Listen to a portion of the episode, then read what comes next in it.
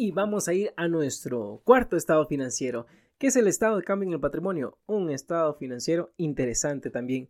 Recuerda que en el capítulo anterior vimos el estado de flujo efectivo donde respondimos la pregunta ¿dónde está la plata? Y ya te lo expliqué dónde está la plata. Por eso no la encontramos en el resultado del ejercicio. La plata está en el efectivo y flujo de efectivo. Y si quieres ver su detalle, ándate al estado de flujo de efectivo. Bueno, en este capítulo toca el estado de cambio en el patrimonio, el cuarto estado financiero. En este estado financiero, similar al encabezado, nombre de la compañía, nombre del estado financiero, que es el estado de cambio en el patrimonio, se presenta en la moneda de su país y tenemos aquí de igual manera un movimiento. Así como el estado de flujo efectivo muestra el movimiento, así como el estado de flujo efectivo muestra el saldo final del efectivo del año pasado y el saldo final del efectivo de este año, de la misma manera, el estado de cambio del patrimonio muestra un movimiento del total de patrimonio del año pasado al total del patrimonio de este año. Ahora bien, en este estado de cambio del patrimonio tenemos que mostrar los cambios del patrimonio. ¡Wow! ¿Sí? Y vamos a ir viendo. Este estado financiero se muestra como una especie de, de numeral, ya que tiene columnas y filas. Columnas y filas, ¿sí? En las filas nosotros vamos a poder ver que la primera fila es el saldo inicial del año anterior. Tenemos otra fila de totales que es el saldo final del año anterior y tenemos otra fila que es el saldo final del año de presentación. Tenemos algunas filas y columnas. Las filas son los movimientos, cómo se mueven estas cuentas y las columnas es el saldo que va a tener esa cuenta en el, en el patrimonio que está en el estado de situación financiera. Muy bien, y voy a ir nombrando cuáles son esas cuentas de forma breve porque ya lo hemos visto en el estado de situación financiera y me voy a centrar un poco más en los movimientos. ¿Qué tipo de movimientos o qué tipo de cambios en el patrimonio puede existir en este cambio, en este estado financiero. ¿sí? Ok, por ejemplo, en columnas, ¿qué saldos van a ser afectados o podrían ser afectados? Son, por ejemplo, capital, aportación para futura capitalización, reserva legal, reserva estatutaria. También tenemos todos los ORIs que ya hemos visto, el ORI, por ejemplo, de superávit por revalorización, superávit por revalorización de propia planta equipo, de intangibles, ¿sí? todos los ORIs. También tenemos la parte de resultados acumulados, donde vamos a tener pérdidas acumuladas, utilidades acumuladas. Hemos visto el tema de reserva de capital, el valor por adopción por primera vez de NIF, ganancia del ejercicio y pérdida del ejercicio. Eso vamos a tener como saldos en las columnas. Pero también tenemos las filas que corresponden a los movimientos. ¿Qué movimientos puede existir? El movimiento que sí o sí va a existir es el resultado del ejercicio. El resultado del ejercicio del año anterior al año actual ya no va a ser el resultado del ejercicio, porque ya tenemos un nuevo PIG, un nuevo estado de resultados, y allí está el nuevo resultado del ejercicio. Entonces tenemos que trasladar el resultado del ejercicio del año anterior al resultado acumulado. En el año actual eso ya va a ser resultado acumulado. Entonces, va a ir a resultados acumulados a menos que en junta de accionistas hayan tomado la decisión de distribuirlo, ¿sí? Sin que se distribuya, ¿sí? Por el hecho de tomar la decisión en junta de accionistas, eso ya se disminuye y en el siguiente año va a pasar a la cuenta de pasivo de dividendos por pagar. ¿Qué otro movimiento puede haber? De ese resultado del ejercicio del año anterior, quizás no todo se va a ir a resultado acumulado. Ya mencionamos que puede irse una parte a pago de dividendos o otra partecita puede irse a reserva legal. Y allí tenemos dos movimientos. Otro movimiento que puede existir es aporte para futura capitalización. Los accionistas sacaron de su bolsillo, tenga, ya hay un valor, quiero capitalizarlo porque quiero verme más solvente en mi patrimonio. Quiero que mi capital se vea muy bien ante los usuarios de los estados financieros. Entonces puede ingresar valores a aportes para futura capitalización. ¿Sí? Aquí también pueden existir lo siguiente, puede haber una, una enjuagación, una jugación, una lavación, por ahí alguna cosa de las pérdidas. Si usted tiene un saldo por ahí de reserva facultativa, esa reserva facultativa puede enjuagarlas con las pérdidas acumuladas. Eso también es un movimiento en el, patrimonio. Y recuerden, este tema del patrimonio es un poco delicado. El patrimonio se lo mueve siempre y cuando haya aprobación de sus dueños. ¿Quiénes son sus dueños? Los socios o accionistas. Entonces, para cualquier tema del patrimonio es recomendable que exista una junta de accionistas se topen estos temas, que va a haber una aportación de capital, junta de accionistas, que va a haber una distribución de dividendos, junta de accionistas, que se va a repartir una partecita reserva legal, allí ya no es tan necesario porque eso es obligatorio, que se va a enjuagar las pérdidas, junta de accionistas, que se va a revalorizar alguna propiedad, planta y equipo, junta de accionistas. Se debe tener aprobación de la junta de accionistas para poder tocar el patrimonio. Adicional, tenemos también la presentación de los valores o el registro de los valores de todo lo que corresponde el ORI. Cada una de las cuentas que ya hemos nombrado del ORI, que son otros resultados integrales, si deseas saber un poco más, complementa con el capítulo anterior de estado, el capítulo del estado de resultados integrales y el del estado de situación financiera. Adicional, dos temas muy interesantes en este estado de cambio en el patrimonio. Aquí pueden existir correcciones de errores o cambios de políticas contables. Habíamos mencionado nosotros en los primeros capítulos, me parece que es el número 2 o el número 3, sobre las políticas contables. Habíamos hablado sobre la globalización y habíamos hablado un poco sobre los errores contables. Que la norma es sabia, la norma internacional es sabia y nos dice, ¿sabe qué? Yo soy consciente de que usted puede cometer errores y aquí está una norma para que usted los corrija cuando usted se dé cuenta de que en periodos anteriores ha existido un error. Y esa corrección de error se presenta en este cambio, en este estado de cambio en el patrimonio. Por tal motivo, hay una fila para los valores de ajustes por corrección de errores contables, materiales.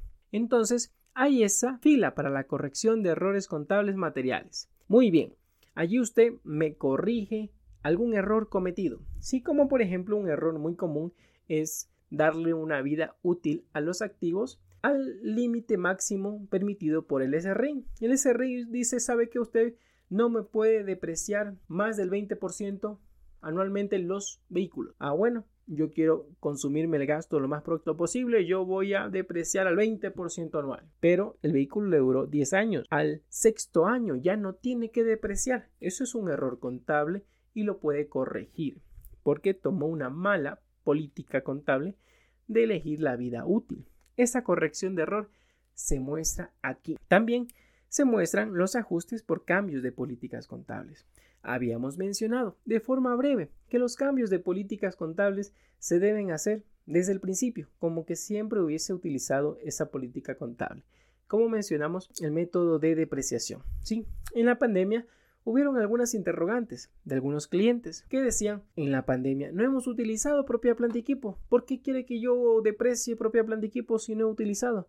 Si deprecio mando mucho gasto y tengo pérdidas y no puedo financiarme. Suena mal, es como que un poco ilógico, pero la norma lo exige. Si usted tiene el método de línea recta, todos los años tiene que depreciar use o no use la propiedad planta y equipo. Eso es una política contable, la elección del método de línea recta. Pero si hubiese usted elegido el otro método de unidades de producción, si fuera usted una industria, hubiese depreciado solo las unidades producidas. Entonces, si usted al ver este, este, este beneficio quiere hacer ese cambio de política contable, lo que le toca es hacer ese cambio desde el inicio, desde 5 o 10 años, como que si esa política contable siempre se hubiese utilizado. Y allí viene el tema de presentar estados financieros retrospectivos, estados financieros corregidos o reexpresar estados financieros, haciendo un ajuste retrospectivo, bien sea para el cambio de política o bien sea para la corrección de error. Y esos valores se presentan aquí, en el estado de cambio en el patrimonio. Muy bien, ahí hemos nombrado algunos temas. Y bueno, hay que presentar en las notas un antes y después, un antes y un después de esa reestructuración o esa reexpresión de estados financieros en la cual ya no tan solo vamos a presentar dos estados financieros, el año anterior y el año actual, sino tres, por lo menos tres. Ok, muy bien, y allí hemos nombrado dos puntos importantes que se muestran en el estado de cambio en el patrimonio. Y bueno, también para poder saber medianamente, no exacto, si es que este estado financiero está bien, pues nos debe cuadrar el saldo inicial es el patrimonio del año anterior y el saldo actual es el total de patrimonio que está en el estado de situación financiera. Si nos cuadra el total de patrimonio en el estado de cambio del patrimonio con el total de patrimonio en el estado de situación financiera, pues podemos comprobar que está bien. Bueno, y aquí en el estado de cambio del patrimonio no se muestra el tema, por ejemplo, de venta de acciones o participaciones. Usted pudo haber tenido esa compañía cinco socios el año anterior y en este año se cambiaron los socios o se distribuyeron, incrementaron los socios porque se vendieron acciones. Eso no se muestra aquí en el estado de cambio en el patrimonio. En el estado de cambio en el patrimonio se muestra el capital. Ese capital de quien sea es el mismo, ¿sí? Siguen siendo los 50 mil dólares, 100 mil dólares, el valor que tenga usted de capital sigue siendo el mismo. A menos que, bueno, otros temas, por ejemplo, es el hecho de emitir más acciones si fuera una sociedad anónima, emite más acciones o emite más acciones y vende esas acciones o recompra esas acciones. Esos temas sí un poco son temas un poco eh, no tan comunes, pero irían también en el estado de cambio del patrimonio. Ahora bien, allí tenemos el estado de cambio del patrimonio de una empresa normal, de una empresa eh, que presenta estados financieros individuales. Sí, ya vamos a topar ese tema de tipos de estados financieros. Hemos concluido ahora con el cuarto estado financiero que es el estado de cambio del patrimonio. Aquí también cuando se presenta un estado financiero consolidado, cuando se presenta el estado de cambio del patrimonio de estados financieros consolidados, aquí tiene una particularidad que hay que presentar el estado financiero de la controladora, el valor que le corresponde a la controladora, ¿sí? el valor que controla y adicional la diferencia que es el interés minoritario, que son los dueños de esta empresa, pero minoritarios. ¿sí? Entonces, ese estado de cambio del patrimonio presentado para estados financieros consolidados de grupos económicos se va a presentar de una forma un poco diferente, ya que un grupo grande va a ser el patrimonio que le pertenece a la controladora y otra partecita le va a pertenecer a un interés minoritario, a dueños de ese patrimonio, pero que son más chiquitos. Ahora bien, en, este, en esta parte vamos a hablar un poquito sobre diferentes tipos de estados financieros. Sí, ya que hablamos y tomamos un poquito el tema de estados financieros consolidados. Hay estados financieros individuales. Todas las empresas presentan estados financieros individuales. Sí, eso es lo que nosotros presentamos. Pero si usted es una empresa que tiene inversiones en acciones, eso quiere decir que tiene una subsidiaria, si usted por ahí tiene inversiones en acciones y esas inversiones en acciones de esa compañía, o sea, yo como compañía soy dueña de acciones de otra compañía. Esos son inversiones en acciones. Y esas inversiones en acciones, al momento de yo comprar esas acciones, tienen un valor. Yo las compré a 100 mil. Sí, ese es el costo, al valor inicial. Pero después, al cierre del ejercicio, yo tengo que considerar cuál es el porcentaje de acciones que yo tengo de esa empresa puede ser el 20%, 30%, sí, digamos que es el 20%. Y esas inversiones en acciones deben medirse al BPP, valor promedio patrimonial. ¿Sí? Y eso quiere decir que va a incrementar su activo de inversiones en acciones o va a disminuir de acuerdo a cómo se maneja el patrimonio de esa compañía en la cual yo soy dueña de esas acciones. Si el patrimonio de esa compañía en la cual yo soy dueña de acciones incrementa, pues yo incremento mi activo. Si disminuye, disminuyo mi activo. ¿Sí? A menos que, si usted no quiere estar haciendo ese, ese más menos, ese más menos, usted puede presentar ya no estados financieros individuales, sino elegir como política presentar estados financieros separados. Separados. De esa manera usted va a presentar sus inversiones en acciones al costo. Allí tenemos otra forma de presentar estados financieros hemos visto individuales y separados. Hay otro también que se puede utilizar, son los estados financieros intermedios. ¿sí? ¿Qué es un estado financiero intermedio? Es un estado financiero que se hace lo mismo con todos los ajustes de un estado financiero completo, pero en tiempos menores a un año. Por ejemplo, pueden ser a seis meses. Presento estados financieros a junio o cuatrimestralmente o trimestralmente, siempre y cuando se aplique todos los ajustes y revelaciones y mediciones a ese periodo que se quiere presentar. Entonces allí tenemos tres tipos de estados financieros, individuales, separados, intermedios.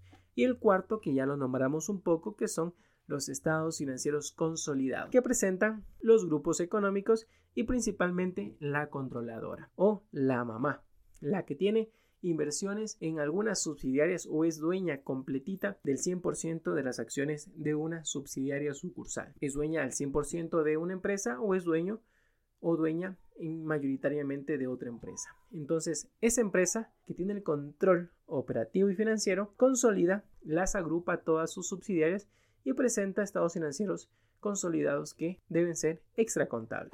Muy bien, con este último temita de los estados financieros, tipo de estados financieros, concluimos este capítulo y espero que te haya gustado muchísimo y recuerda que este podcast es nuevo, es un podcast nuevo que necesita de tu apoyo, necesita de tu impulso, necesita de tu reacción. Déjame en los comentarios tus preguntas, dudas, buenos deseos. Puedes suscribirte al podcast como tal, puedes calificar este episodio, puedes calificar como tal el podcast. También puedes escucharnos en iTunes, también puedes calificarnos y también puedes escucharnos en YouTube. Allí puedes suscribirte y también dejarme tus comentarios. Recuerda que en nuestra página web www.victoriecuador.net allí tú tienes un formulario de registro que puedes registrarte para poder enviarte a detalle más información sobre estos temas. Así que muchas gracias por estar aquí, muchas gracias por tu tiempo y nos vemos en el siguiente episodio en el cual vamos a hablar un poco sobre las notas a los estados financieros. Notas a los estados financieros dirigidos a la gerencia, a gerencia general, gerencia operativa, gerencia financiera, que es muy necesario. ¿sí? Si usted es un contador que no está dedicado a la parte del análisis, de toma de decisiones, y solamente hace labores operativas, labores de trámite, labores de activos, quizás esa temática no es de mucha ayuda. Por eso estamos enfocando este podcast a los directivos, gerentes de diferentes líneas, puede ser financiero, operativo, comercial, que en su formación no tuvieron este conocimiento que es vital para su rol como gerencia, tener este enfoque general de las empresas. Muchas gracias, nos vemos hasta la próxima, bye bye. Muchas gracias por escuchar este podcast, espero que haya agregado valor. Es un podcast nuevo y necesito de tu ayuda para juntos hacer posible este proyecto. Suscríbete en Spotify, en iTunes o en YouTube y déjanos 5 estrellitas o un comentario. En realidad eso es muy bueno para lograr posicionarnos. Y recuerda que en nuestra página web victoriecuador.net podrás registrarte a una serie de mails que te ayudarán a ver la contabilidad de una manera diferente. Más que números es tu dinero, gerencia con éxito tu contabilidad y obtengamos una contabilidad sin filtros. Obtengamos números que venden.